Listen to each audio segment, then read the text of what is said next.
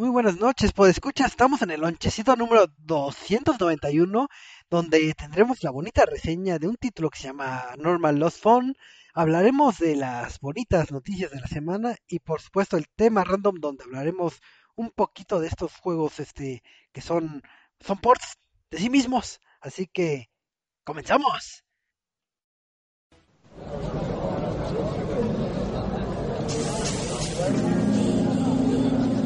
Reset MX presenta.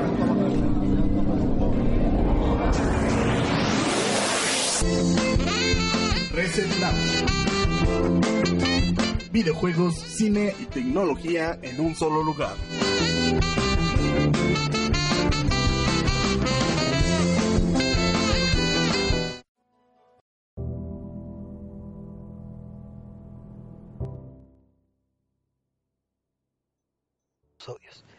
Muy buenas noches, pues escuchas.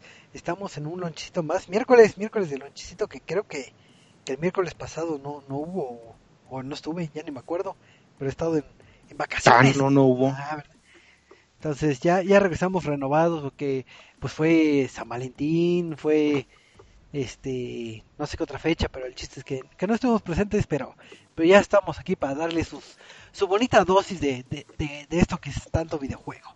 Y ahorita voy a presentar al glorioso staff de Reset. Y primero al buen Delfín. Eduardo, muy buenas noches, ¿cómo estás? Muy buenas nochecitas, Choco. Este, ya listo para una nochecita después de, de una semana de hiatus, de descanso, como le quieran este, llamar. Eh, porque nuestro jefecito no estuvo. Entonces, este, ya, ya estamos listos y renovados. Así es, y como el jefe produce, pues no había nadie que produciera. y nadie sabe, nadie sabe qué ocurre detrás de la magia de los controles. Así es, nada más hay puros botones y, y lucecitas y le aprieto al... Y pues, sí, pues tengo aletas, entonces no. Ah, y tú no, sabes por tus aletas. Sí, sí, sí. Salvo que te ponga atún en el teclado, pero no funcionaría ahorita. Se queda sucio. Eh, Eduardo, una preguntota. Una respuestota. ¿Qué esta semana? Y es muy buena pregunta. ¿Qué estaba jugando esta semana? Eh, estoy jugando en Switch muchos jueguitos, porque ya otra vez estoy jugando en Switch. Eh, estoy jugando uno del que vamos a hablar al rato en la reseña de la semana. Eh, estoy jugando Fe de EA. Y desde inicios de semana estoy jugando Mulaka. Ah, Mulaka. Y ya lo he jugado como 20 veces, ¿no? Con, con todas sus versiones y ya lo he roto como 21 veces. bueno, ya, ya tendremos la oportunidad de leer tu, tu reseña para ver qué tan roto está, qué tan bello está, pero, pero pues ahora sí que hay que apoyar los productos de por este lado del charco, así que, si tienen la oportunidad, jueguenlo. Nada más por amor al arte. Y también nos acompaña un ser nuevo, un ser misterioso. ¿Tú quién eres, ser misterioso? ¿Eres Miguel Ángel, Miguel, eh, Michael? Michael. ¿Quién es? Un tipo que tiene muñoncitos en las manos, que de repente sabe jugar bien, pero ah, hace mucho rage. Entonces, este, hola, ¿cómo están? Choco, Eduardo. Hola, hola. Si, no lo ubican a Michael es porque es también de las nuevas adquisiciones en este draft que es como de, de la NFL que, que, jalamos gente con talento y gente sin talento y gente con mediano talento. ¡Yeah, Michael! Hola, hola. La pregunta obligada, ¿por, por, Espera, ¿Por qué Michael y no Miguel? ¿Por qué, Michael y no Miguel? Ok, es este una pregunta muy bonita y así como que tiene una anécdota también muy, muy bonita. Um, hace unos años, la PlayStation, soy muy, muy, muy fan de PlayStation, lanzó un comercial en donde todos sus personajes se reunían en un bar, en donde contaban sus anécdotas y decían, no, es que yo sí soy bien fregón, pero es que no pude hacer las cosas solo. No, es que yo estuve a punto de caer porque este, tuve un accidente, pero alguien me ayudó. Entonces todos los personajes convergen en que podían haber hecho las cosas solos, pero hubo uno quien creyó en ellos y casualmente se llamaba Michael. Entonces fue como un, ok, sí, Miguel suena bien, suena interesante, pero como que darle ese punto de Michael es así como que, ok, todos los personajes cuentan con aquel que juega con ellos y los apoya. Entonces fue una casualidad que me gustó muchísimo y por eso preferí Michael para este medio de videojuegos. Ahora es un chiste bien, bien locochona. Yo pensé que por. Genérico, Eduardo. Que, que, que chafa. Oye, mi, mi, no se vale. Mi, mi, mi nombre en todas las partes también lo tengo como Eddie. ¿Eh? ¿Eh? Ahí está. Ni modo, demasiado tarde. A ver, Michael, y, y la pregunta obligada, ¿qué has estado jugando esta semana? ¿Qué he estado jugando esta semana? Bueno, también estoy jugando este un, un juego que se va a reseñar y van a, vamos a hablar de él posiblemente pues, la próxima semana, pero también la reseña va a salir este, para este viernes, para el, para, el, para el fin de semana posiblemente, pero lo que más juego yo ahorita es Titanfall 2 en multiplayer, igual en PlayStation 4. Me volví adicto a este juego cuando salió y cuando mostraban todas sus mecánicas con titanes y así. Entonces me volví muy fan de ese juego, además de que soy fan de los shooters. Y empecé a jugar Dark Souls 2 después de haber acabado el 1 con muchas frustraciones, que no soy tan fan de Dark Souls, pero lo sentí que era como un juego obligado al que tenía que pasar. Así es, la, la gran prueba, pero pues qué bueno que estás con nosotros en este en esta odisea que se llama este el lonchecito, el lonchecito. Muchísimas gracias, más bien. Entonces, pues vamos a ver qué, qué tanto nos depara en este universo. Y si quieren convivir con el buen Michael o con el simple y común Eduardo, recuerden que tenemos nuestras, nuestras redes sociales donde se pueden poner en contacto con nosotros. Y el buen Eduardo se los va a decir mientras toma agua. este, pues nos pueden encontrar en Facebook como facebook.com diagonal reset.tv eh, nos encuentran en Twitter como arroba resetmx, YouTube como resetmx y en Twitch como resetmx oficial, que yo creo que el viernes vamos a estar jugando por ahí de las 7, un poco de mulaca, olvídenlo, no, me acabo de acordar que vamos a estar con los chicos de Lienzo, así que este viernes no hay stream, pero síganos porque el próximo viernes ya va a haber stream. Así es, entonces poco a poco renovamos nuestros productos y recuerden que nos pueden encontrar a todos lados, porque al final de cuentas lo que nos interesa es su opinión y hacemos esto para ustedes al final de cuentas, entonces pues ahora sí que toda esa retroalimentación, comentarios y demás son bien recibidos.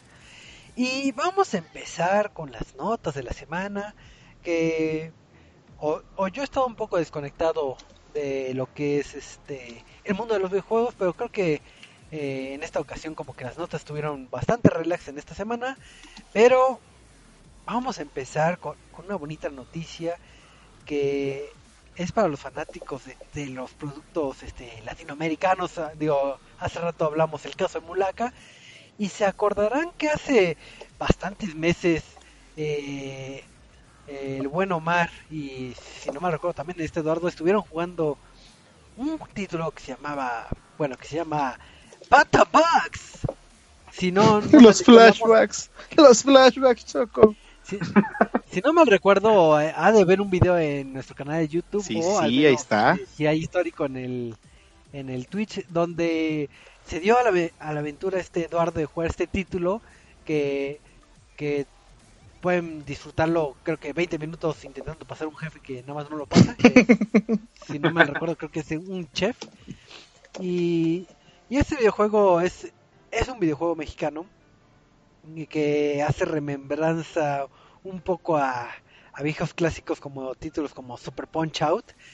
Y si tenían eh, la incertidumbre de cuándo iba a salir porque ya lleva bastantes meses que, que tuvimos la fortuna de, de, disfrutar este ciertos demos pero se había quedado un poquito en el olvido en cuestión de y cuándo sale entonces los chicos de Bromio a través de su cuenta oficial de Twitter eh, nos comentaron que ya va, está disponible en Steam, tanto para usuarios de PC y Mac, el día de 16 de marzo. ¡Qué padre! Estamos a 15 días de volver a disfrutar esta odisea. Que si no mal recuerdo, debe que estar en un pago de 500, digo 500, de 15, de 15 dolarucos allá en, en Steam. Así que el buen Eduardo les puede decir si vale o no la pena esos 15 no, sí, está, está, está, bastante bonito y todo su estilo art noir, este blanco y negro, está bien diseñado, los niveles está bien, está bien diseñado, tiene ahí como cosillas escondidas que todavía van a ayudar a pasar el juego. Uh -huh. Este, pero lamentablemente yo no sé mucho de juegos de peleas y mucho de ese tipo de juegos. Entonces no sabía qué estaba buscando hasta que Omar me dijo, no, pues mira el movimiento del, del, eh, del que, era un, no, una langosta que está al lado, te avisa cuando va a pegarte o algo así, era como de, mames, ¿cómo, cómo, cómo ves eso? Yo no. Si, a, si recuerdan, hace Cuatro. Y hasta está la... Ajá. Hay una entrevista en YouTube, pueden entrar a nuestro canal ResetMX y hay una entrevista con los chicos de Bromio para que si quieren conocer más de este jueguito hermoso que, que ya está por llegar para lanzando mucho producto mexicano, ¿sabes?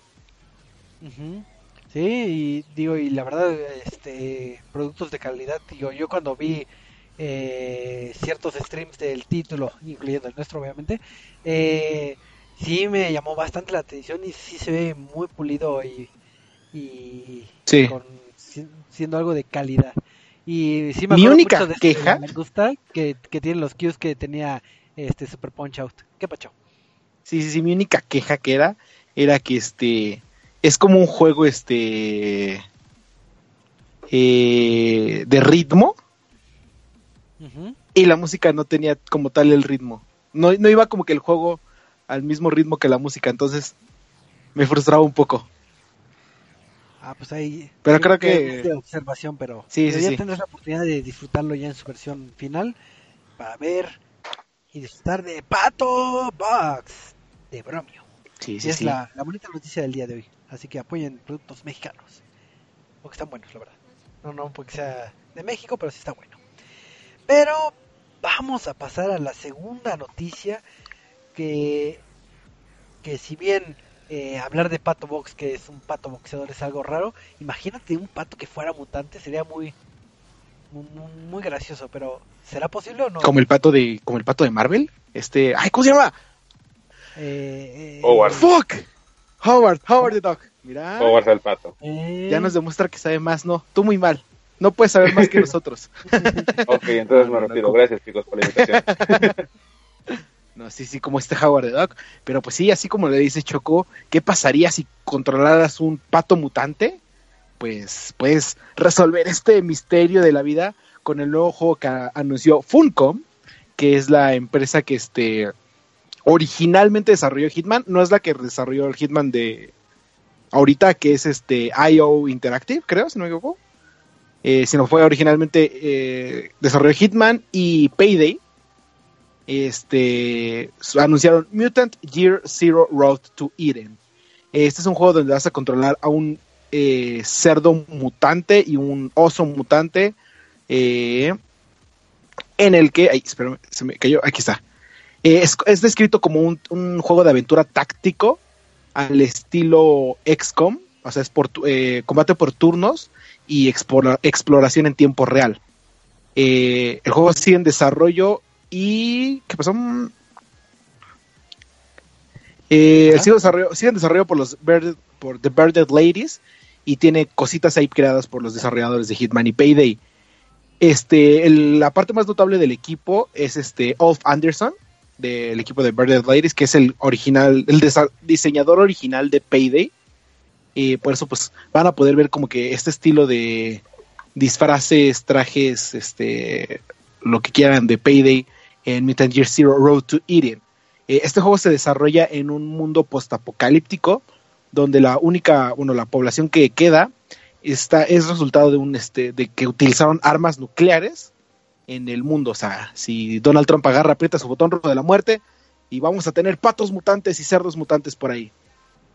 Este, aunque esto parezca como lo más bizarro guajiro del mundo, de acuerdo a Birded Ladies, el juego cuenta con una este historia muy profunda y jugabilidad este el estilo XCOM. Entonces, por más extraño y bizarro que suene, parece que, que va a tener este, digo, si jugaron Payday saben que a pesar de que es como basado más en jugabilidad, tiene parte de historia padre de los personajes en el que vas, los rescatas y todo esto, ¿no? Además de el estilo táctico por turnos de este, del juego, cuenta con diferentes estilos de juego para que, que se adecuen a cada personaje o jugador, por lo que pues vas a poder jugar como sigiloso o entrar y disparar a como se te dé la gana, ¿no? Eh, el, primer trailer que mostraron ya tiene, ya muestra el pato, este pasto mutante al estilo Howard the Dog, pero es un pato eh, de estos americanos como de cara verde. Eh, muestra un cerdo, no, no es cerdo, es un este. mm, ay. Los que empiezan con M, se me fue. Este. Marmotas. No, pero bueno. este. Ah, para fines didácticos son como jabalí. Para fines didácticos es un cerdo y un humano que van buscando así como por la tierra, todos eh, como grupo, eh, alimentos, este, cosas para sobrevivir en esta tierra post eh, apocalíptica, ¿no? El pato se llama Dogs. se lee como Doc en inglés, pero es con una X y utiliza una ballesta. El cerdo se llama Bormin y creo que utiliza una como especie de pistola. Entonces, este, por ahí van a ver como que diferentes estilos de cada eh, personaje, ¿no?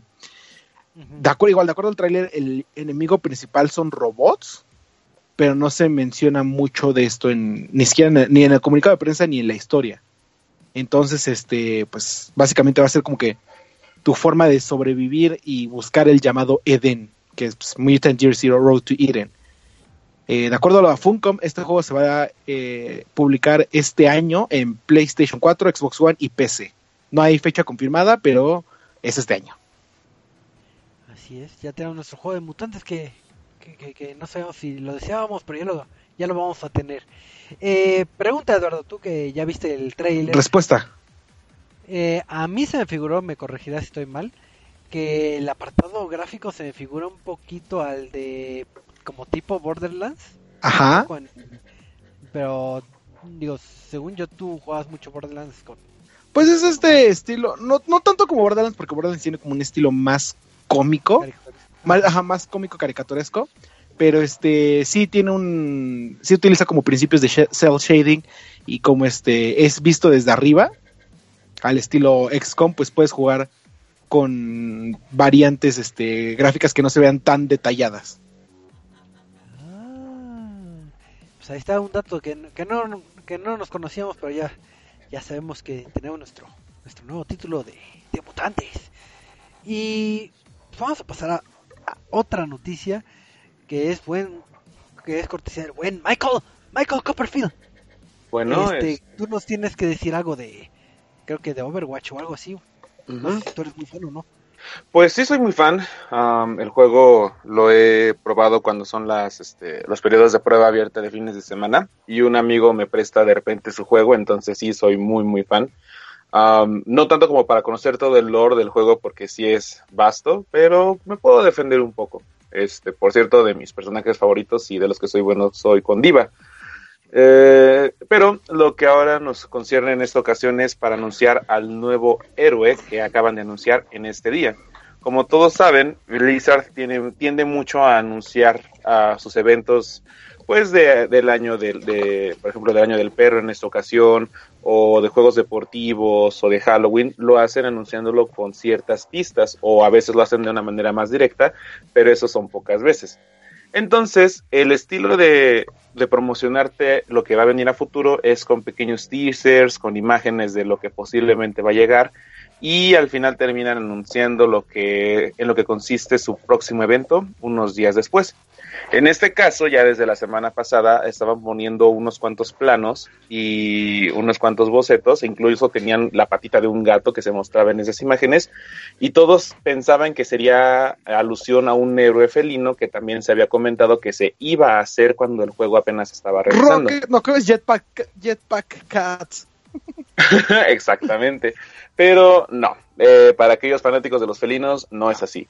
Sin embargo, sí tiene una relación muy fuerte con dos de los personajes que ya han aparecido en el juego. Eh, para aquellos que hayan visto la BlizzCon anterior, vieron que se mostró a Reinhardt, el este, ex cruzado que perdió a uno de sus compañeros que había sido convocado por Overwatch.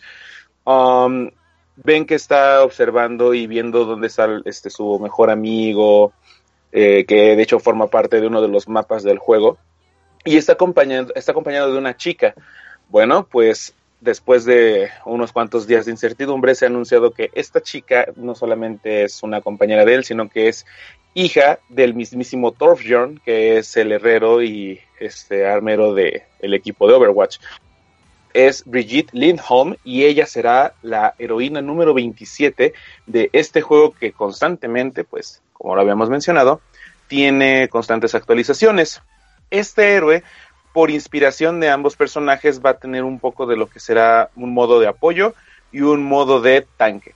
Por el lado del apoyo, le dará a los compañeros que tengan a su alrededor ciertos kits médicos para que ellos pues puedan recuperar su salud y vendrán de dos maneras diferentes. Por un lado les podrá otorgar un paquete de escudo que será este que solamente se lo puede dar a un solo compañero. Con sus habilidades de tipo tanque podrá otorgar eso a, un pequeña, a una pequeña área mayor eh, tras hacer un golpe en específico. Sus habilidades pues combinan estas estas mecánicas, por ejemplo, también tiene un escudo de tipo Reinhardt.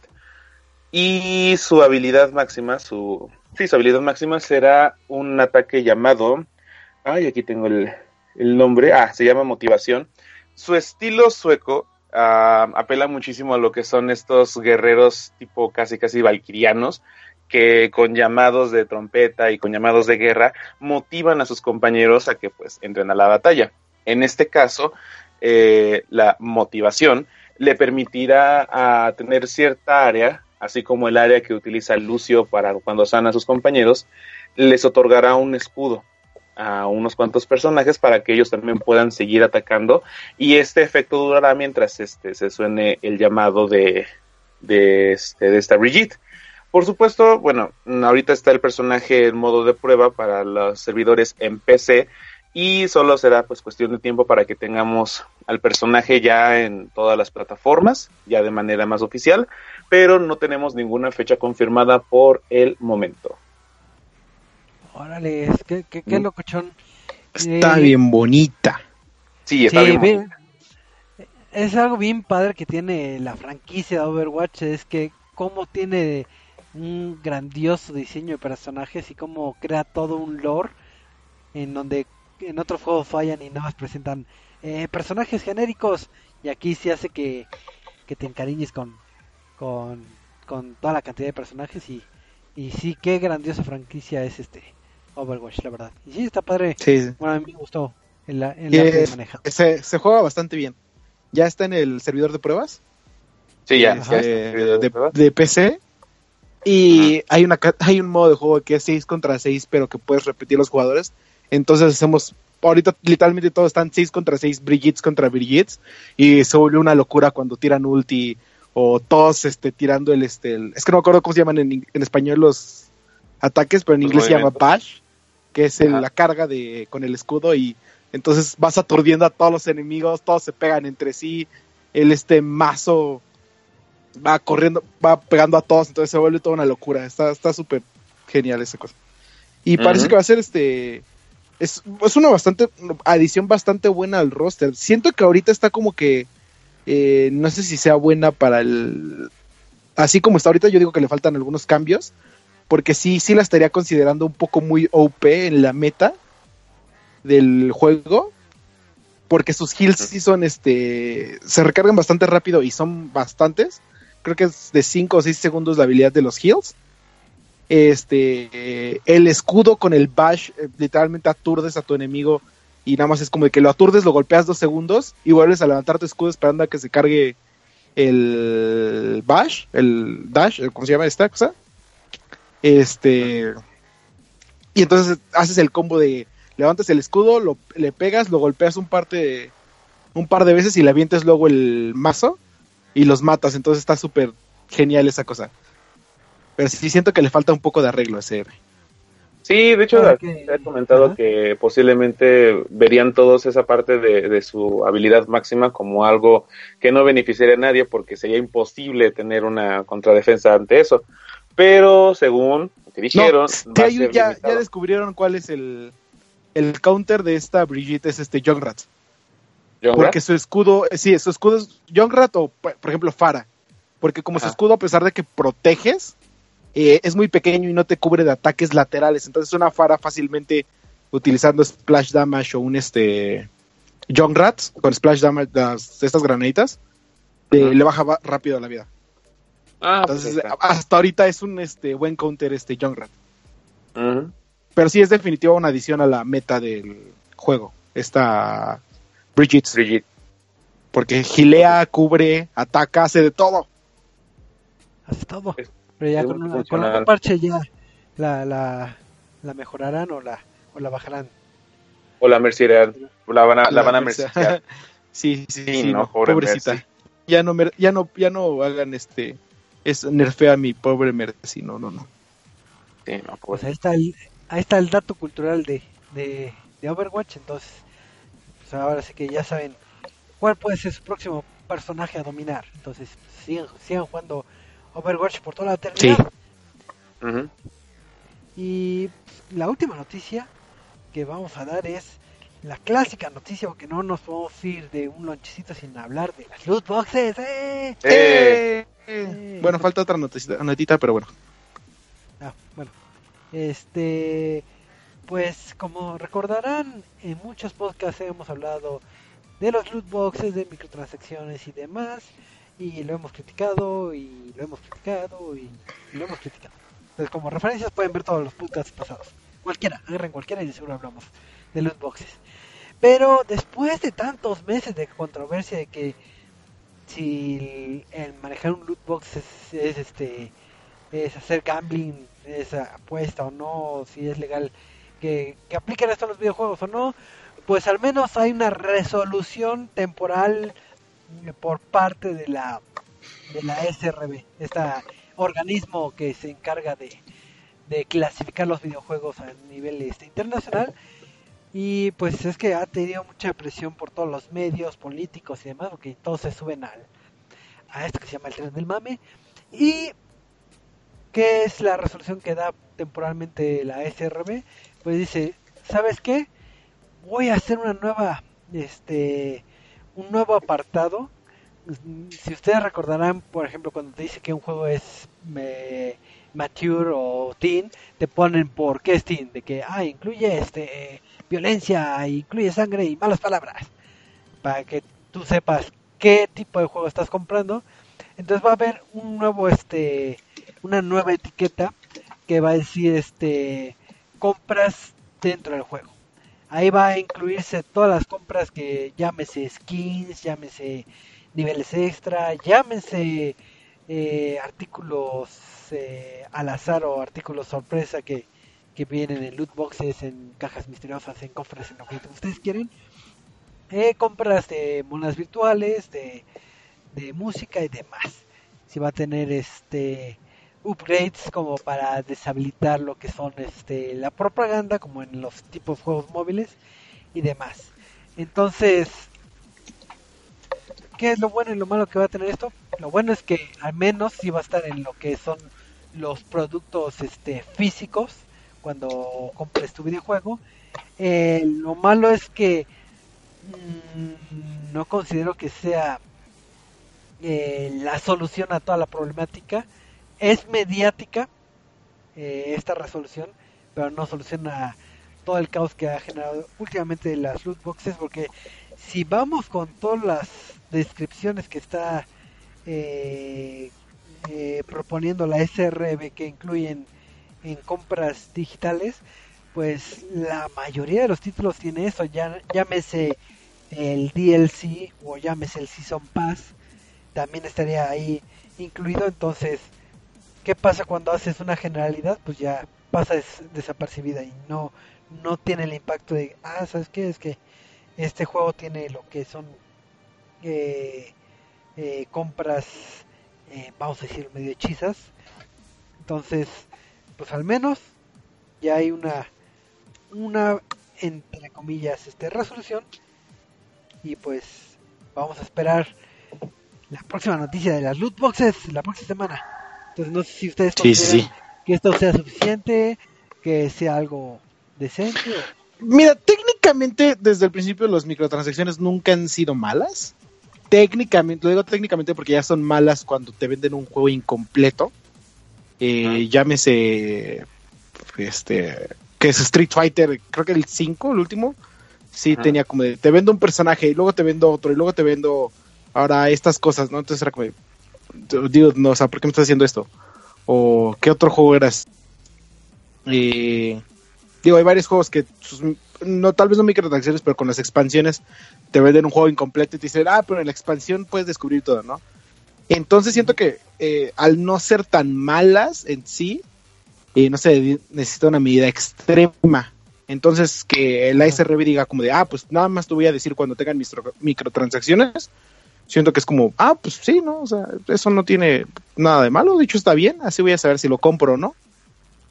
Sí, que sea una medida más bien de este precautoria para que aquel que va a consumir juegos, que de por sí nadie ve lo que son las clasificaciones de la SRB, todos dicen, no, sí, sí, sí, sé cuáles son lo que significan, pero aún así no lo van a ver, al menos están cumpliendo la parte responsable de informar para que estés consciente de lo que vas a consumir, incluye microtransacciones, ya dependerá del modelo que pueda tener, pero este ya será responsabilidad del cliente, del usuario, si quiere realizarlas o no. Que como digo, ah, no se informan, pero eso ya sería otro tema.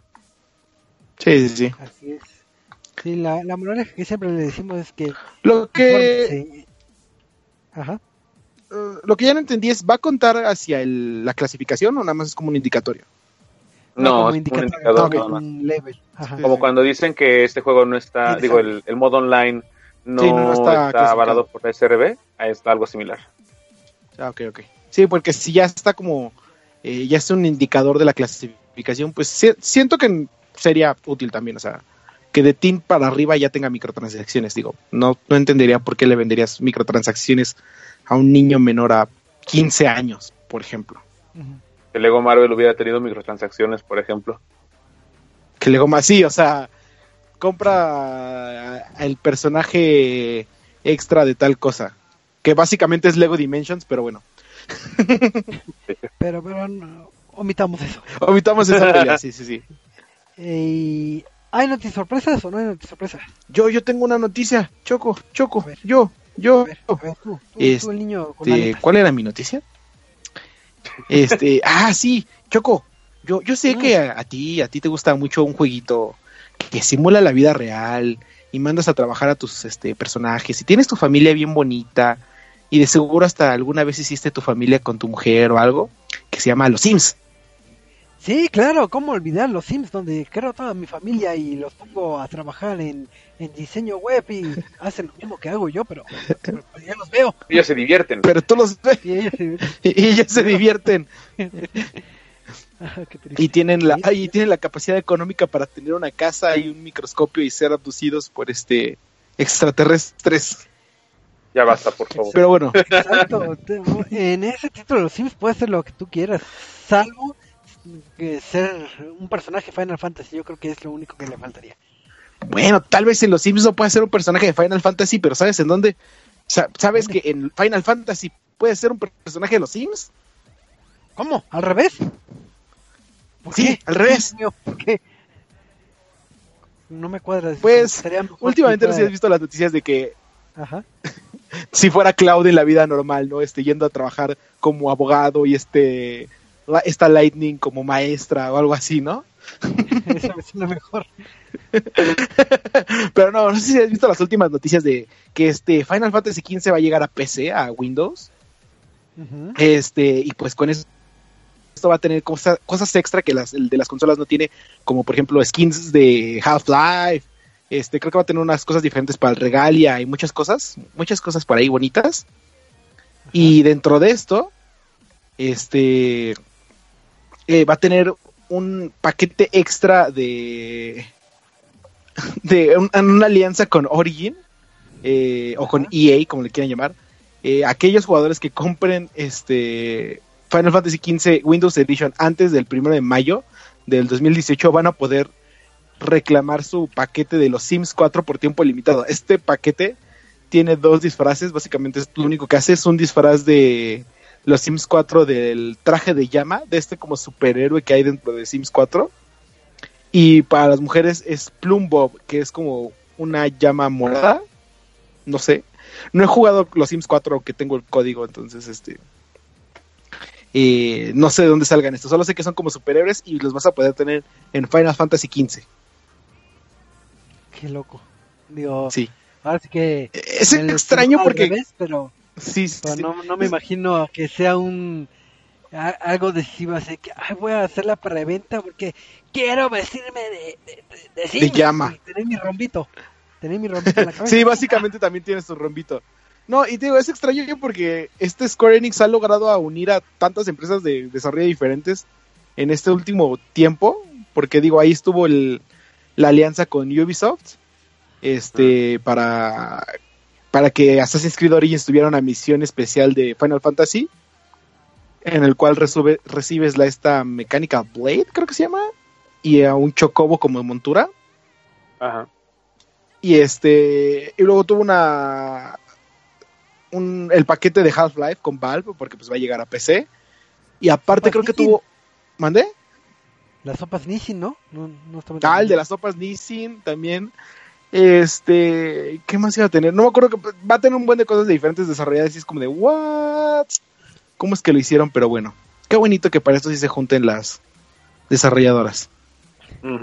pues, pues sí, curioso y verlo más en un Final Fantasy ya parece bastante comercial porque veo este veo sopas, veo a desarrolladores que son jefes finales y, y demás, pero pero pues ahora sí que este es el nuevo ahora, así que pues, por mientras disfrútenlo. No creo que sea eh, tan tan llamativo un traje de, de, los personajes de los Sims, pero pues si siempre tuvieron esa fantasía de, de jugar Final Fantasy pensando en los Sims, pues, ya, ya lo tienen en este acercamiento en su versión de Windows. Así que ya, yo creo que ya hay que acabar las noticias, que ya fueron muchas, muchas noticias. Ya, ya fueron muchas noticias. Pues ya, ya no hay noticias. Ya no hay noticias. no, ¿qué sigue, Choco? Después de, este apartado de noticias, vamos con la reseña de la semana, que es cortesía de del buen Eduardo que se dio a la tarea de jugar un título que, que si no mal recuerdo ahorita debe, lo disfrutó en, en Steam, según yo. No, en Twitch. ¿En, Switch? Ah, sí. Switch, en donde tiene una premisa como extraña, no, no, eh, no, no, sé de qué hablan. Es de un teléfono, creo. Pero de un teléfono perdido. Sí, sí, sí. sí. a ver, Eduardo, ¿cómo, ¿cómo me explicas un, un título de un teléfono perdido? Pues, ¿qué, bueno, Choco, ¿alguna vez escuchaste de juegos como Simulacra, como este Sally's Lost, creo que se llama? Este, son, fueron un, eh, videojuegos creados por este no me acuerdo el nombre de la compañía, pero lo que buscaba era hacer un nuevo género como de terror, en el cual este todo se desarrollaba a través de una interfaz de computadora o de un teléfono.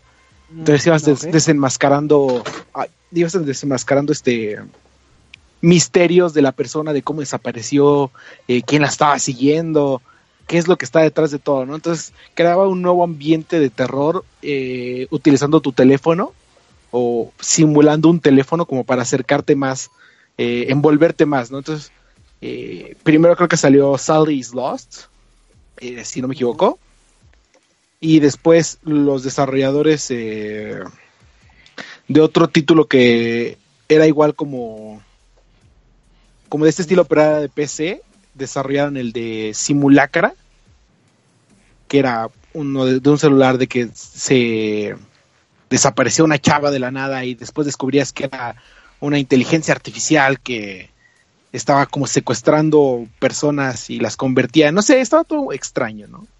Pero bueno, eh, es un género nuevo que están explorando los desarrolladores, el de utilizar tu teléfono como una herramienta para adentrarte en el juego. Eh, entonces, bajo esta premisa, surge el, el juego Anormal Lost Phone el cual, el cual fue desarrollado por Accidental Queens. Eh, y utiliza, originalmente salió para, para tu teléfono, para iOS y eh, Android.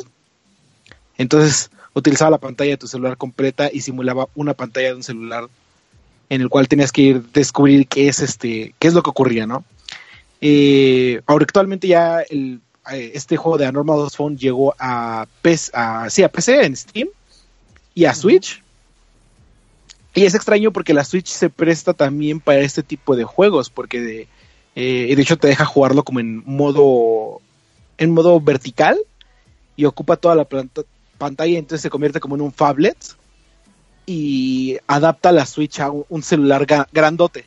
Entonces como de, ah, ok, es un nuevo utilizo, es un nuevo uso para la Switch y el port queda bastante bien creado, interesante, porque sigue adaptándose eh, como celular y no sé, no hay una pantalla de por medio como tal, como es en el caso de jugarlo por PC, con este clics o algo así, no, sino tal cual es pantalla táctil y estás jugando en el teléfono. Pero bueno, ¿de qué se trata Anormal Lost Phone? Eh, Anormal Lost Phone se, se trata de que eh, eres alguien que encontró un teléfono en la este en, una ciudad y tienes que descubrir de quién es el teléfono y qué es lo que ocurrió. Este, uno pensaría, wow, esta es otra historia de terror, voy a descubrir que fue secuestrado o fue a una, visita de Tinder y, lo, mataron o algo así, ¿no? Este, el personaje principal de la historia es Sam, pero a diferencia de los títulos que les contaba antes de, de Simulacra, eh, ese toma un giro completamente diferente, porque a pesar de que el personaje está desaparecido, conforme vayas a vayas leyendo la historia de cómo, cómo es que desapareció, por qué es que desapareció, toda la historia detrás del personaje, vas a descubrir que tiene un twist eh, medio romántico y medio personal. Antes que nada, lo que es... Eh, no debería de decir esto porque puede que algunos lo tomen como a mal, pero es como, siento que es como necesario decir que el videojuego eh, tiene un enfoque muy, este, muy LGBT. Cuenta la historia de un ah. personaje LGBT. Entonces, eh, creo que es lo único que no me gustó, no por el hecho de que sea LGBT, sino porque hasta cierto punto eh, se siente muy forzado el personaje, muy este, muy cliché, muy, muy explotada la historia, ¿no? Entonces, como de, ok, pues sí, ya esta historia la he escuchado mil veces de eh, la persona que no se siente tal cual como en sí y le gustaría cambiar algo de su vida o lo oculta porque sus papás se lo prohíben, ¿no? Pero la, ciertas partes de la historia la cuenta muy forzada, entonces te quedas como, eh, a veces esta se siente como muy forzada la agenda del LGBT. Entonces, es como que el, único pero que le pongo a este juego. Eh, fuera de esto, te digo, la historia como, la va contando de Sam, de qué es lo que pasa, cómo se siente ante su familia, cómo se siente ante su pareja, eh, los cambios que va sufriendo, las personas que va conociendo, todo esto, la, te lo cuenta de la forma más natural porque estás viendo su celular, básicamente. Estás viendo cómo se escribía con sus amigos, cómo les enviaba correos, las fotos que tomaba, eh, lo que estaba haciendo. Entonces ya tienes como una historia más íntima. Eh, en cuanto al juego en sí, eh, para descubrir todo esto es a través de puzzles, que básicamente todos los puzzles son encuentra claves dentro del teléfono o descifra claves, de que es como, ah, pues este, primero nada más tienes acceso a los mensajes, pero tienes como el correo, tienes la tienes internet, pero el teléfono no tiene internet. Entonces, a través de los mensajes tienes que descubrir cómo conectarte a Internet. Y, ah, ok, ya estás conectado a Internet, puedes acceder a los correos. Y en los correos descubres que tiene una cuenta como de este, al estilo Tinder. Y, pero está protegida con cada clave. Entonces tienes que ir descubriendo la clave o qué es, sin, qué, hay detrás de la clave. Y es, el, la primera es prácticamente fácil porque te dice, ah, la clave del wifi es este, el código postal de la ciudad. Así tal cual lo dice. Entonces ya nada más tienes que encontrar la manera de encontrar el código postal de la ciudad dentro del teléfono. Pero las siguientes claves ya son un poco más sutiles y tienes que leer eh, detenidamente los correos y los mensajes para encontrar esas como frases que te van a decir este, ah, ok, la clave va a ser esto.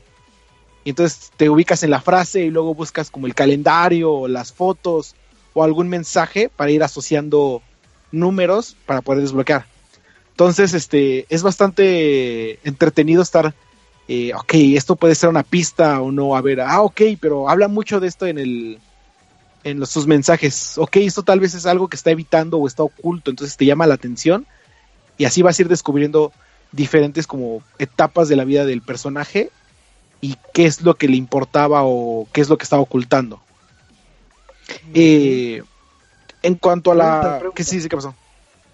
Eh, tú me comentas más o menos que tienes que ir este, como investigando a través de mensajes y distintas como, por lo que entiendo, como aplicaciones dentro del celular. Entonces, digamos que visualmente eh, es muy simple el juego o, o, es como si viera tal cual mi celular. Porque digo, a primera instancia tal vez no, no podría sonar tan llamativo de que mejor, mejor juego en mi celular. Digo, este no, o sea, sí hace como referencia a tu celular, pero utiliza una interfaz que ellos crearon. Este, y aparte todo está eh, coloreado como si fueran pinturas, este, ¿cómo se llaman estas? De, ¿Acuarela? De como acuarelas. Entonces esto le da un giro lindo, un giro este tierno al, al arte.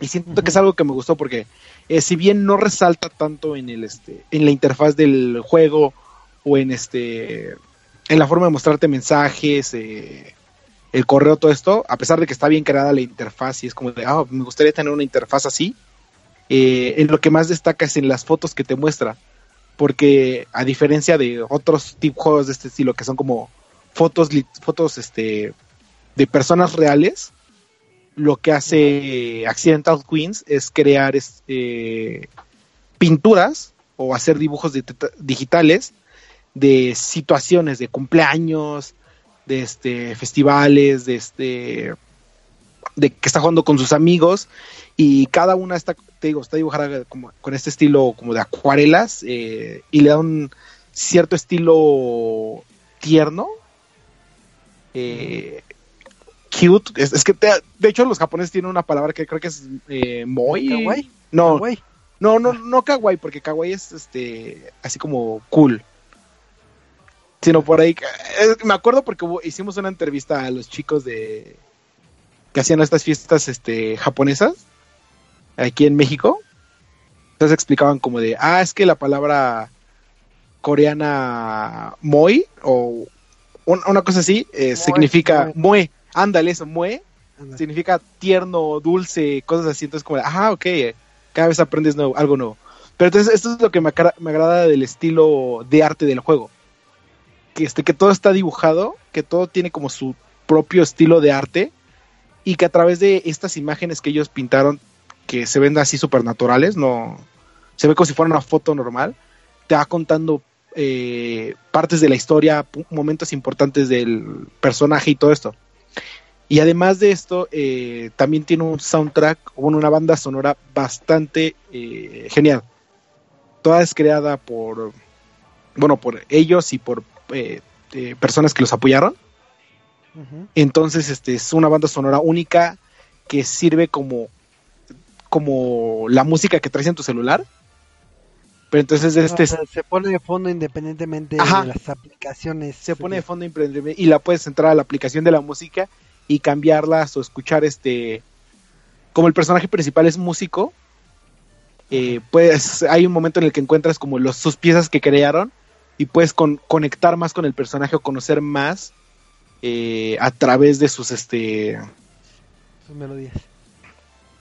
de sus de las melodías que crea que pues a fin de cuentas tienen un estilo indie eh, un indie eh, hay unas como mezclas de jazz hay unas como mezclas de este country rock entonces este siento que cada una es única y son un buen aditamento al juego que literalmente puedes agarrar le pones play y nada más te quedas escuchando la canción porque es está bastante buena. O sea, sí, tanto el estilo visual como en el estilo auditivo, eh, los desarrolladores se la volaron. Ok, este. Pregunta. Respuesta. Digo. Bueno, tengo dos preguntas. Dos respuestas entonces. Eh, por lo que entiendo es un título que te muestra aplicaciones y puedes accesar. Eh, ¿El título es lineal o puedes tú, digamos, avanzar para descubrir, no sé, los secretos o la información de esta persona a, tu criterio? Así de que, porque ya me, comentabas de que, ah, necesitas la clave de wifi para ir avanzando y accesar esta aplicación, pero puede ser que tengas un abanico de aplicaciones y ya ves tú eh, en qué orden puedes ir accesando toda la información. Eh, en cierto sentido sí es lineal, porque este, conforme vayas desbloqueando aplicaciones, vas a encontrar claves a las siguientes aplicaciones o claves más exactas, pero este por ejemplo, puedes agarrar y leer todos los textos primero, o todos los SMS, y ya que eh, descubras, eh, bueno, desbloqueas el Wi-Fi, puedes agarrar y leer todos los correos. Y a partir de eso te vas a ir dando una idea. O puedes agarrar nada más así, leer dos textos y decir, ah, ok, así me puedo conectar a internet. Te conectas a internet, eh, ubicas la siguiente aplicación que tienes que desbloquear y dices, ah, ok, me está diciendo que hablaron de esto con tal persona. Entonces te regresas a los textos y examinas otros textos y regresas y vas y vienes. Entonces eh, es como ahora sí que de cada quien como le guste jugarlo, pero sí tiene cierto sentido de lineal de que primero desbloqueas una aplicación y luego la otra y luego la otra. Ok. Es un juego bastante corto, entonces este... Ah, esa era mi pregunta, porque según yo he leído, digo, ya tú me corregirás, creo que hasta en tres horas se puede terminar el título. Sí, depende de qué tan inteligente seas o qué tan bueno seas para descubrir claves. Muy inteligente. Porque honestamente hay unas que sí son muy... Es que son muy, este... Muy poco intuitivas. Ok. O sea, eso es, como de... Ah, o sea, honestamente yo tuve que buscar una clave. Porque era como, es que no, no entiendo qué, qué clave. Pero ya cuando descubres este todo el trasfondo de la historia, te quedas como, ah, ok, ya entiendo por qué esta clave es esta. Y ya entiendo de dónde salió. Y me quedo como, ah, ok, o sea, sí, hubiera puesto atención a eso y sabría de dónde salió. Entonces es como de, nada, ok, sí, está bien. Pero sí, el juego en sí este, está corto. Lo único que te tardas es en leer, que pues es básicamente como te cuenta toda la historia. Entonces, este, eh, digo, el, juego está barato, creo que cuesta 5 dólares. Eh, sí, de hecho cuesta 40 pesos en Steam. En, en este en Switch debe estar como casi al mismo precio 60 70 pesos no o está barato pero es este interesante la forma en que te cuenta la historia y el tema que trata. Sí creo que lo importante de este título es que es esos títulos que que salen de lo común que te ofrece lo que es este una una experiencia distinta independientemente de que dure poquito no eh, porque por lo que cuentas te ofrece una buena narrativa, una experiencia distinta porque lo ves como como si estuvieras viendo un celular y tal vez no no vean lo del aspecto de una buena narrativa, sino es una narrativa más personal. O sea, como estás leyendo desde el punto de vista de la del celular de otra persona, o sea, de por sí los celulares ya es lo utiliza este método porque pues tu celular es como un, objeto íntimo. No andas dejando que todos lean tus mensajes, que todos lean lo que tienes en internet, lo que este tienes en tu correo o algo. Entonces, ves las cosas más íntimas, ves lo que esconde los personajes, lo que eh, qué es lo que ocurre, entonces este es, es cierta de cierta forma apoya mucho al tema del que trata y este porque lo ves de una manera más íntima, te puedes relacionar más fácilmente con el personaje. Sí, al final de cuentas, al tener eh, ese tipo de relación, creo que, digo, me da si, si, estoy equivocado, creo que genera cierta empatía porque te estás adentrando mucho en la vida de, un personaje que no es como la clásica, clásica, clásica cinemática de que, ay, mira, el personaje entra y ya, el único que sé de, este personaje, sino le estás leyendo toda su vida, como que genera cierta empatía sí, Con, este personaje. Y yo creo que, que sí vale la pena que, lo prueben porque es de esos títulos que es experiencia y, esas experiencias no, no, solas, no sueles tenerla comúnmente en otros títulos. no, y como te decía al principio, creo que es un juego que toda persona que esté en el ámbito LGBT eh, tiene que jugar. O sea, si eres este, una persona que es este eh, homosexual, lésbico, gay, bisexual, transexual, no sé qué más queer, todos estos, eh, siento que es un juego que deben de jugar por la historia que cuenta y cómo maneja la trama. Y siento que a las demás personas que pues, o sea, tal vez no son, no pertenecen a ese grupo, eh, les serviría para ver el punto de, un punto de vista diferente o verlo en, los zapatos de la otra persona. Ok. Pues ahí está. sea la, la recomendación. Entonces, que si lo compre. Sí. Sí, está, es un juego barato, es un juego rápido. Entonces, este, tal vez no lo quieran comprar en Steam, pero quieran desde su celular y jueguenlo así mientras vayan en este en el camión, mientras estén este esperando alguna parte, pueden ir descifrando los códigos y todo esto. Ahí está.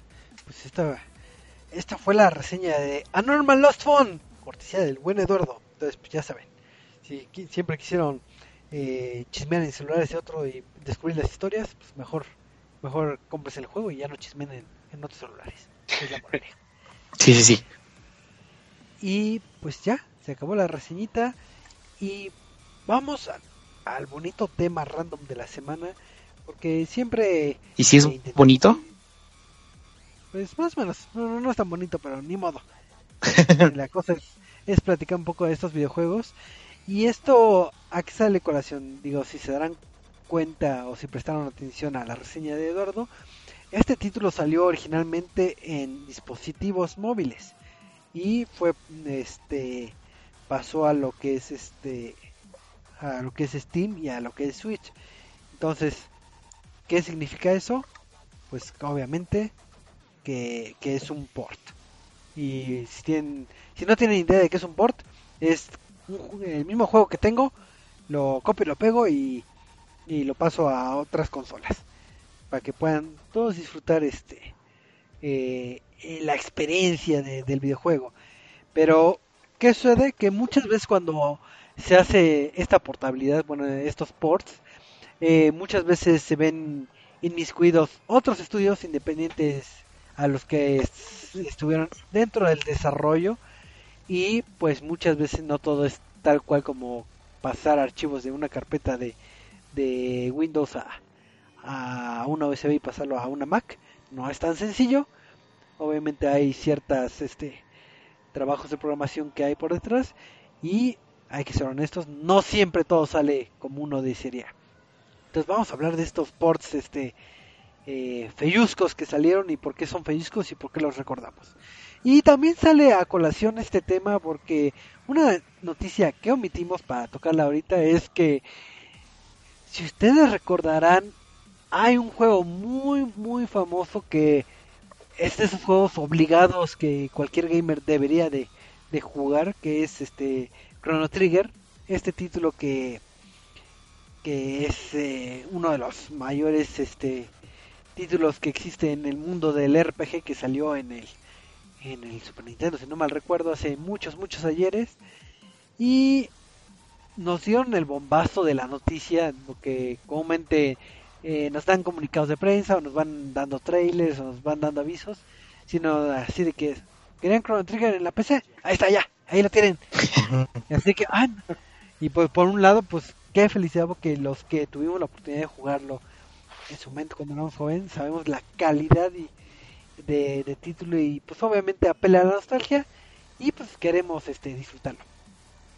¿Cuál es la sorpresa? Que si nos aventan el juego de que disfruten ya Chrono Trigger. Ah, pero es un port. Obviamente, pues es un port. No, no, no, no esperábamos que, que hubiera mejoras en el apartado gráfico o una remasterización, sino es nada más un port. Ah, pero pequeño gran detalle. Hicieron port de la versión de iOS y de Android. Entonces, ¿qué significa eso?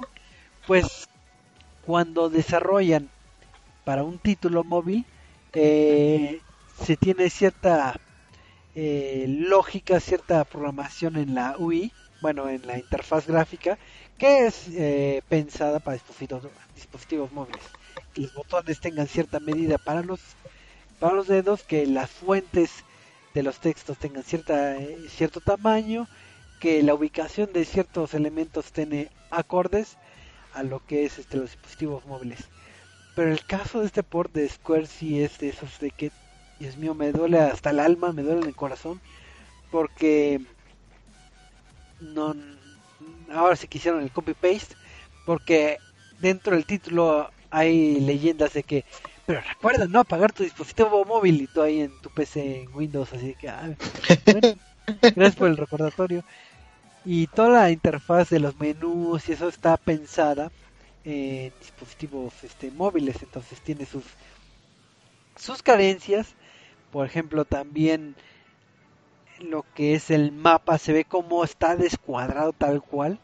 Así de que, bueno, eh, lo medio escalamos, pero no quedó bien y, y se ven todos este como cuadrados, como que no encaja la imagen como si fuera rompecabezas. Entonces, ahorita la comunidad de fanática de esta franquicia de los juegos RPG, pues sí está bastante molesta o que pues, hubieran hecho un, un port de, de la versión de SNES o algo pues algo más decente, ¿no? Pero así que que te estén dando un juego móvil a precio de, de juego de PC y todo mal hecho, pues no no se vale. No, y hasta parece con este hecho con maña casi casi el, eh, el de que agarraran y lo anunciaran así como, ah, por cierto, ya está el juego, vayan a jugar.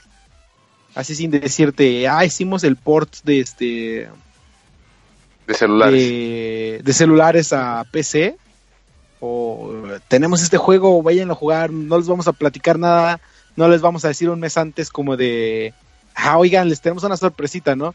Y es este curioso porque pues Chrono Trigger, para quien no sepa, que es extraño que no sepan, porque literalmente es uno de los juegos más aclamados eh, por toda la crítica, por todos los jugadores, por todo, porque pues es una, es casi casi de las piedras angulares de lo que fueron los RPGs en su momento, ¿no? Y creo que es uno de los eh, juegos más, bueno, mejor, con mejor este rating en la historia, eh, pues cuando salió en el Super NES.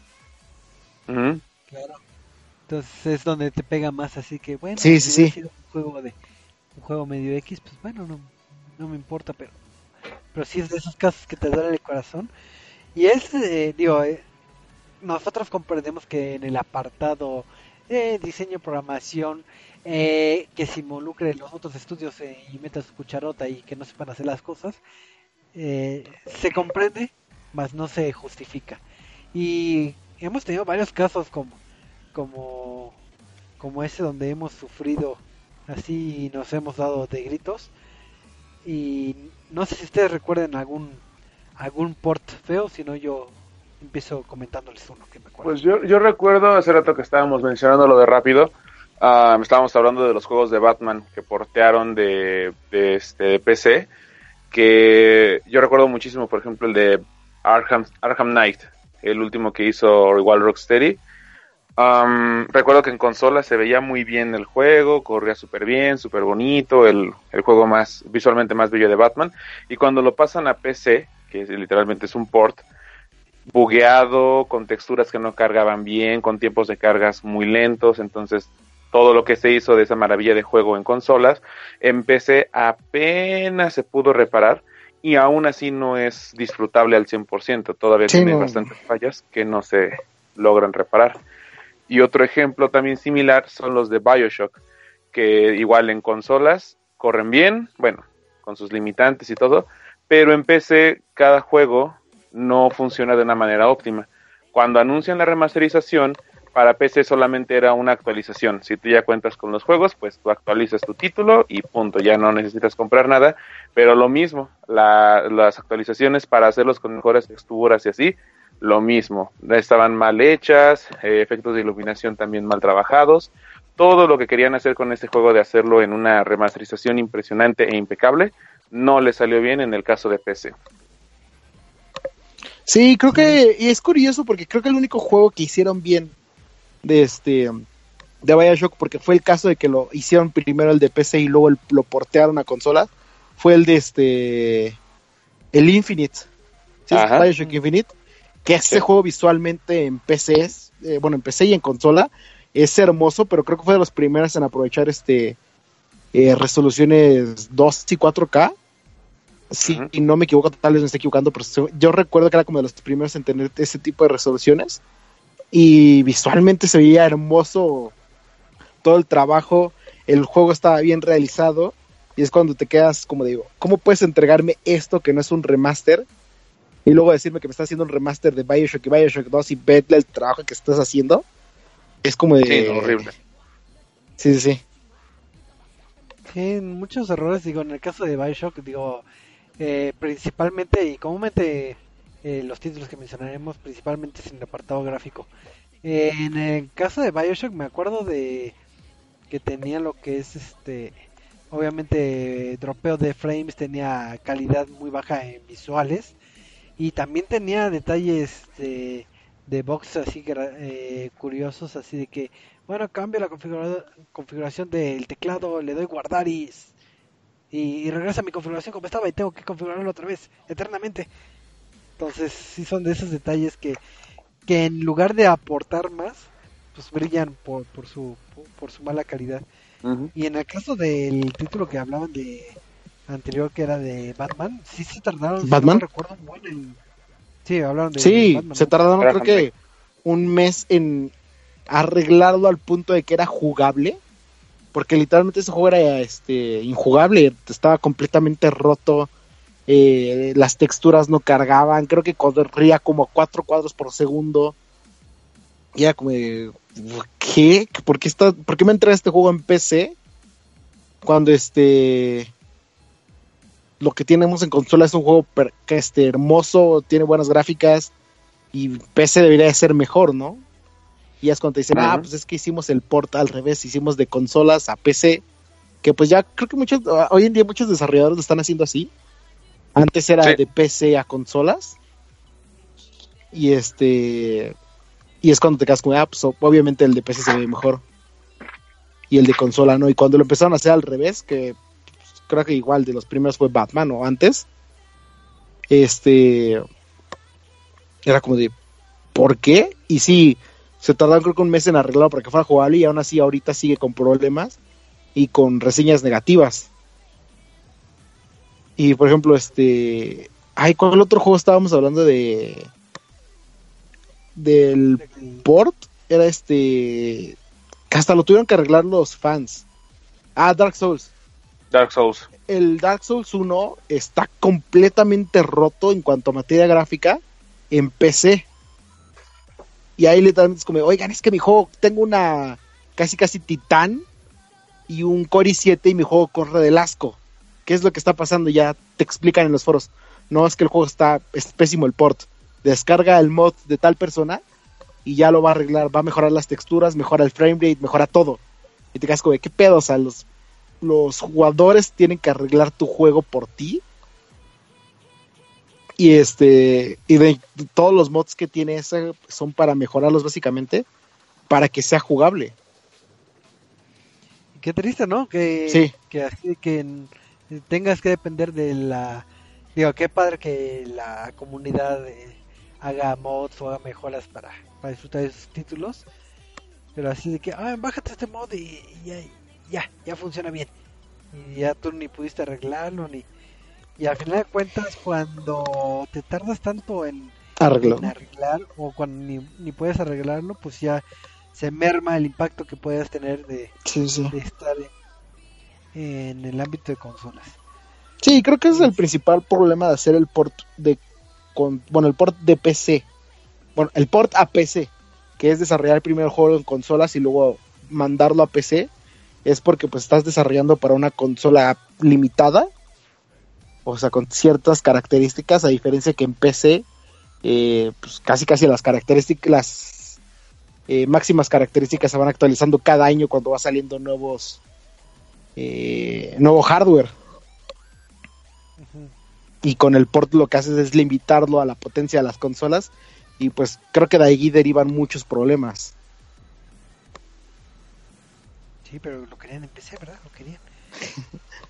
Oye, mi bayoneta se sigue viendo hermoso. Ah, pero no, no necesariamente. ¿Qué, bayoneta dices?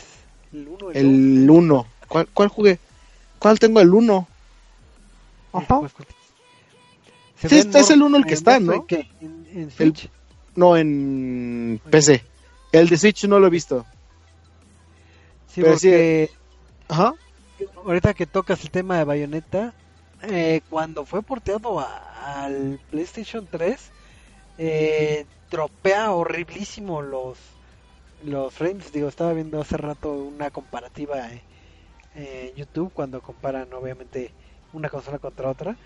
Y y es horrible que la calidad gráfica que tiene eh, la versión de Xbox contra la de PlayStation y, y cómo dropea frames. Digo, supongo que ya se arregló en la en, los ports ya para PC. Sí, en el de PC sí ya está arreglado. Pero, en su momento sí estaban así horribles de que, ¿por qué? ¿Por qué hacen esto, Dios mío? sí, no, y eso es cuando extrañamente de PC hacen el port mal a consola y te quedas como de, ¿cómo, es que pudiste haber arruinado algo tan técnicamente fácil de hacer, ¿no? Porque lo más difícil ya lo hiciste, que es trabajarlo en PC. Sí, pero así es esto de Así es todos los ports. Pero a ver, Choco, tú me ibas a decir de, un juego que, que, que tú decías que, que es bien bonito. Digo que su pues porte está mal hecho. Pues eh, hay varios. Había comentado uno de. Pues les voy a comentar los dos, ya que me acordé. Eh, ustedes ubicarán un título muy famoso de peleas que es un clásico de clásicos que se llama Street Fighter 2. Oh, claro.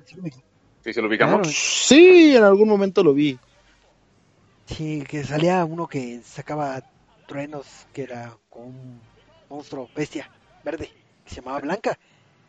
Ese me suena más o menos. Que aventaba fuego, que era como esos que están en las esquinas, pero, pero, pero, pero más moreno. Y este, pues recordarán este título de Street Fighter, que estuvo en varias consolas y hemos tenido la fortuna de disfrutarlo en consolas de nueva generación y remasterizaciones y, y de todo. Pero hubo una que, que en primera no sé a quién se le ocurrió, porque porque tenemos eh, Street Fighter 2 que salió en el Super Nintendo, si no mal recuerdo, y en algún momento Capcom le pasa los derechos de de publicar a una empresa que se llama Go. Y, y esta empresa dijo, no, pues Street Fighter 2 está pegando. Pues vamos a, tenerlo a, a, una de las mejores consolas que deben tener todos los niños. Sí, el Spectrum ZX. Entonces, si ni le suena la, la, consola, pues ni se esfuercen. No, no, es algo que valga la pena este disfrutarlo. Entonces en el Spectrum 2.0 se, se dio una adaptación de este Street Fighter 2.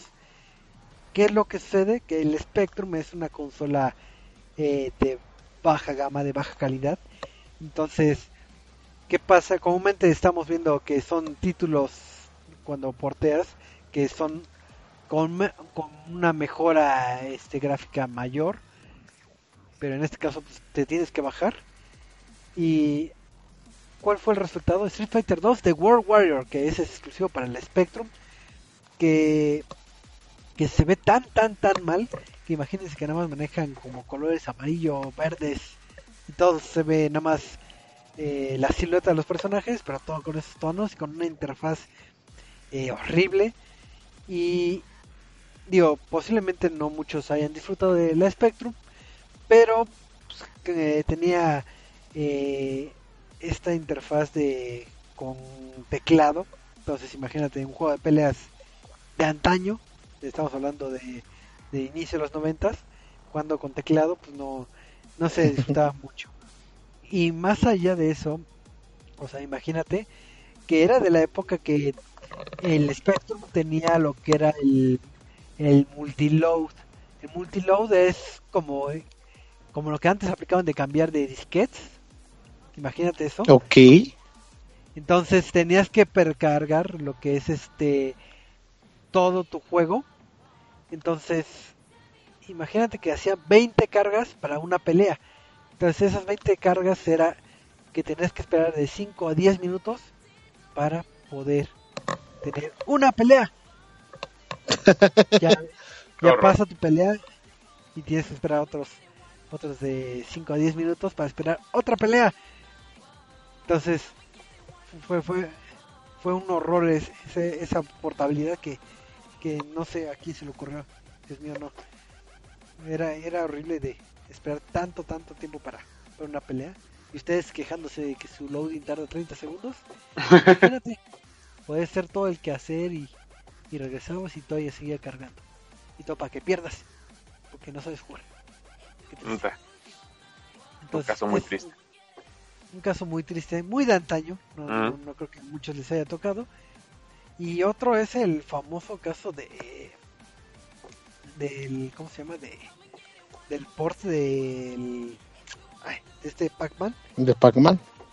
Ustedes ubican Pac-Man, un juego clásico del, de los 80. De las arcades, sí, sí, sí. De las arcades de los 80 donde lo disfrutamos en, una, en un Atari o en las arcades donde tenías que comer puntitos y eras una cosa amarilla y te seguían fantasmitas y todo era paz y tranquilidad y lo hemos disfrutado en muchas iteraciones en cada casi cada consola tenemos un Pac-Man.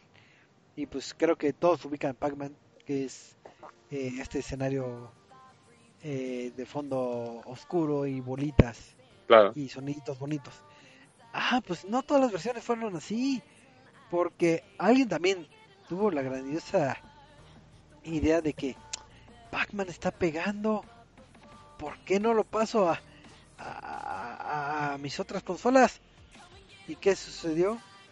Que lo pasaron a la consola del Atari 2600. ¿Y qué fue lo que sucedió? Pues que dijeron, ah, ¿sabes qué? A nivel histórico, sí, pásalo a esta consola, pero ¿sabes qué? Tienes eh, menos de seis semanas para que lo pases. Entonces, pues, todos los desarrolladores y eso de antaño, así de que, no, pues tenemos que, trasladarlo, pero tenemos que hacer código y no me va a dar tiempo, pero tengo que liberarlo. Y al final de cuentas, eh, lo liberaron. Pero, ¿qué pasa cuando quieres las cosas rápidas? Pues no sale bien.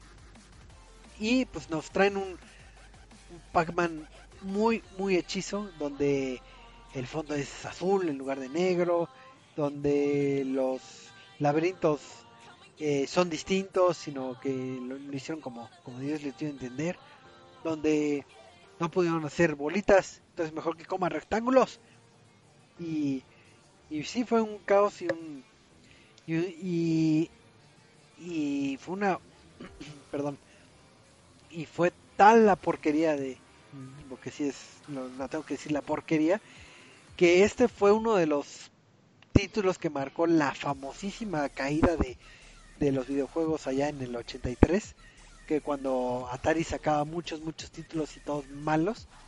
Entonces este fue uno de los par de aguas para esa gran crisis. Entonces la moraleja es, no pidas las cosas rápido que te las van a hacer mal. Todo tiene su tiempo. sí, sí, sí. Y ese fue uno de, los ports famosos que, que casi arruinan la industria, porque lo hacen. Y ya para terminar, Sí, sí, sí. Choco, ¿a ti te gusta jugar en PC? Este, sí, digo, mi compu no es de gama alta, pero sí, sí me ha gustado jugar. Pero sí, te gusta jugar así con este, con mouse y teclado y mover tu mouse para moverte más rápido con la visión y no sé qué. Sí, sí, claro. Pues, ¿Cómo jugar sin mouse? ¿e-, ¿Eres fan de la franquicia de Resident Evil? Eh, eh, no mucho, me da miedo. No. Qué bueno, porque eh, para algunos que recordarán este el port de Resident Evil 4 HD incluso este ah, para PC eh, era tan desastroso que el primer problema venía desde que el juego como tal no te dejaba utilizar el mouse. O sea, sí, no, no, no apuntabas con el mouse.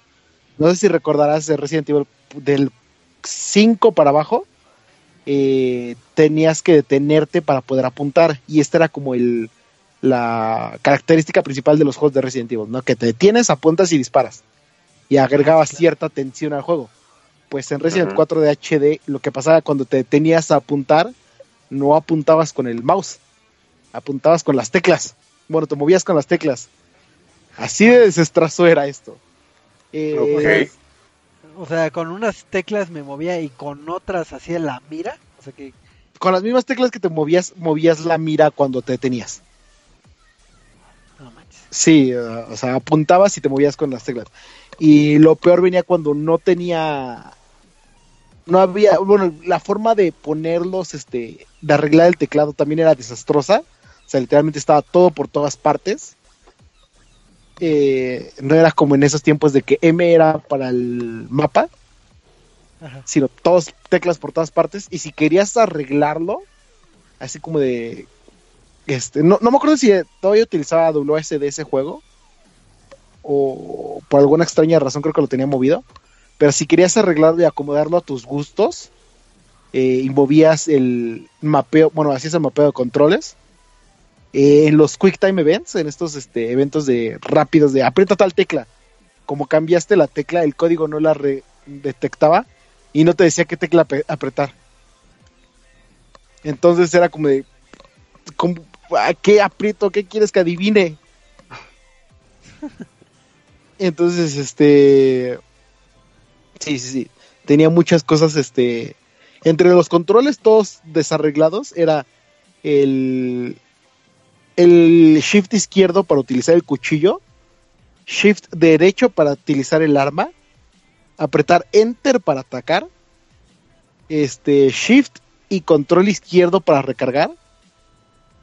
Este y luego creo que era shift y este shift y alguno del número de los números del pad o del Nomlock, no me acuerdo para utilizar este medicina y no sé qué tantos otros diferentes. Antes necesito como tres manos y que tengan una apertura que sea una manita. Necesitas aprender a tocar el piano primero para poder jugar este juego. Pero sí, este, era de esos míticos juegos que estaba tan mal hecho que te quedas como de Dios santo, ¿qué está ocurriendo aquí? no, qué horror. Y entonces ya, de eso ya no me acuerdo que otro, algún otro juego ports que hayan hecho. Este, supongo que alguno de un port hacia consolas de Nintendo también por la característica de que no era tan potente como las consolas, ha, de haber estado como un poco más bajo. Pues quién sabe, pero, pero ya tuvimos eh, varios ejemplos de, de, de ports este, mal hechos y hay varios ahí que, se nos fueron del, del, radar como el caso de, Final Fight de The Rising eh, de títulos como de Need for Speed que tienen ports muy mal hechos digo ya si oyeron uno de esos nombres pues mejor este evítense la fatiga y, busquen mejor otro bueno no sé si estén arreglados ahorita pero a lo mejor este vayan vayan por otros títulos pero tristemente ya veo la hora y ya el tiempo se acabó. El tiempo vuela cuando uno se divierte. ¿Por qué, ¿Por qué me diviertes tanto? Sí, sí, sí, verdad. Llegamos al apartado de, de despedidas y anuncios parroquiales. Así que, Eduardo, tus anuncios parroquiales, despedidas y demás. Y este, pues ya saben que me pueden seguir en arroba 1117 eh, en Twitter eh, o me pueden seguir en la nueva red social que hay de esta Vero, Vero, Vero, Vero como Eduardo Ceja Cruz, así me pueden encontrar, porque no sé cómo funciona esa cosa, aún estoy descubriendo. Este, entonces pueden seguirme por esas dos redes sociales y para platicar de qué otros juegos port, qué otros ports están así pésimamente hechos. Eh, supongo que por ahí alguno a dispositivos móviles o este, eh, no sé qué más haya por ahí. Alguno de la consola, de la Virtual Console de Nintendo. Pero bueno, este, les recuerdo que pues la próxima semanita igual vamos a estar en punto de las nueve y media para el Reset Launch. Y les iba a decir que este viernes íbamos a tener stream jugando Mulaka, pero ya me acordé que vamos a estar en la fiesta de lanzamiento de Mulaka. Eh, no sé si haya boletos disponibles todavía, bueno, aún, pero pueden checar las redes sociales de Mulaka eh, y ahí te dicen como de eh, cómo asegurar tu boleto para asistir. Este es un evento de lanzamiento donde vas a poder probar el juego, van a tener conferencias, vas a poder platicar con los desarrolladores. Entonces, pues vamos a estar por allá platicando con ellos. Y ya el próximo viernes, ahora sí, si no hay nada, ningún evento que se nos cruce, ya estamos de regreso en Twitch. Así es, bien, muy, muy bien, Eduardo. Muchísimas gracias. Em, eh, mi joven Michael, how are you? Este, anuncios parroquiales, please. Este, pues bueno, nada más como una noticia rápida para cerrar, este, que igual es Ah, lo más relevante. Ya se anunciaron rapidísimo los juegos de PlayStation Plus de marzo. Incluye Bloodborne y Ratchet y Clank, muy buenos juegos. Sin embargo, ya se anunció también que el servicio de PlayStation Plus de juegos gratuitos va a terminar para PlayStation 3 y PlayStation Vita el próximo año en marzo. Solamente darán juegos gratis en PlayStation 4. Así que ahí manténganse al pendiente de sus juegos. Los van a poder seguir usando, pero ya después de eso ya no, va ya no van a regalar, entre comillas, más juegos. Y a mí me pueden seguir en Twitter como siempre estoy cambiando mi, mi nombre en Twitter para que pues, ver cuál es el que queda más bonito. Y ahorita se me ocurrió, así todo bien chido en lo que estábamos poniendo. No, Michael ya está ocupado, desafortunadamente. Entonces, este, no se puede. No, en, mi Twitter me pueden encontrar como arroba ludensmike, así bien bonito. Ludens, junto, Mike, así con K, todo bien chido. Así me pueden encontrar en Twitter. Y si me quieren encontrar igual en PlayStation Network, pues igual les puedo pasar este mi, mi PlayStation ID. Y ahí nos ponemos a jugar Titanfall como enfermos hasta que nos quedemos ciegos. Así es, porque no se disfruta los juegos hasta que no te quedas ciego. Exactamente. Exactamente. Y pues esto fue todo por este programita, este lonchito número 291.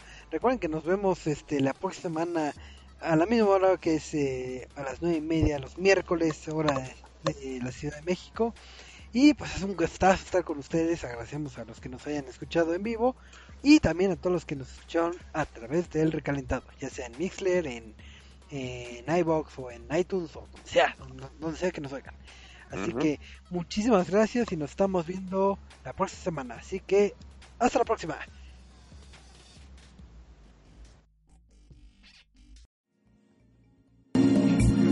Acabas de escuchar Reset Lounge, un podcast de Reset MX. Recuerda buscarnos en Twitter, Facebook, iTunes y YouTube.